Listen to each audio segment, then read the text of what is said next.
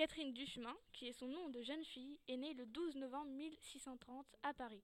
Son père, Jacques Duchemin, est sculpteur, et sa mère, Elisabeth Hublot, à propos de laquelle nous n'avons aucune information sur sa fonction, mais nous pouvons supposer qu'elle était une femme au foyer, car à cette époque, les femmes n'avaient pas le droit de faire ce qu'elles voulaient.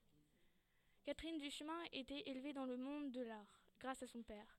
Elle a même reçu ses premières leçons de dessin dans l'atelier de son père.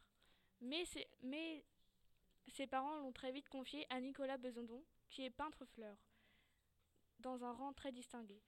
Nous pouvons supposer qu'elle a appris à peindre grâce à Nicolas, mais ce n'est qu'une supposition car nous n'avons aucune information qui a été dévoilée sur ce sujet. Plus tard, Catherine Duchemin se marie avec François Guérardon, qui était sculpteur. Catherine Duchemin est devenue Catherine Guérardon le 22 octobre 1657. Puis elle a commencé sa carrière de peintre fleur en 1658. Pendant sa carrière, elle eut dix enfants, entre les années 1658 à 1673. Mais sur les dix enfants que Catherine Duchemin a pu concevoir, elle n'en conserva que quatre, un fils et trois filles. Tous les autres sont morts. Catherine Duchemin est la première femme qui est entrée à l'Académie royale de peinture et de sculpture le 14 avril 1663, grâce à une peinture représentant des fleurs. L'œuvre qui a fait entrer dans l'Académie se nomme Panier de fleurs posé sur un piédestal. Catherine Duchemin est, une peintre consacrée aux fleurs, mais si Catherine Duchemin n'est peinte que de fleurs, c'est parce que à cette époque, les femmes ne pouvaient pas peindre, ne, pouvaient pas peindre ce qu'elles voulaient.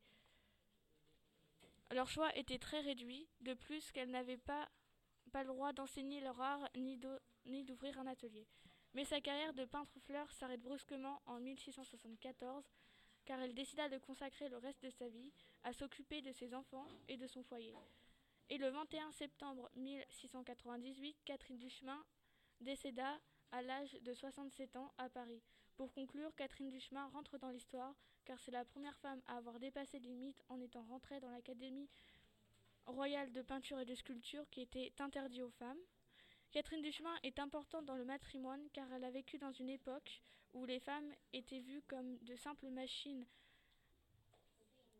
à enfanter, euh, à, à, être à la maison et à s'occuper des tâches ménagères et à enfanter.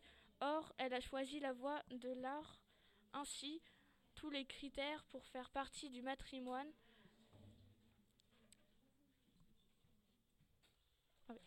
a été validé. Elle a commencé petit à petit, sans savoir, à changer le monde.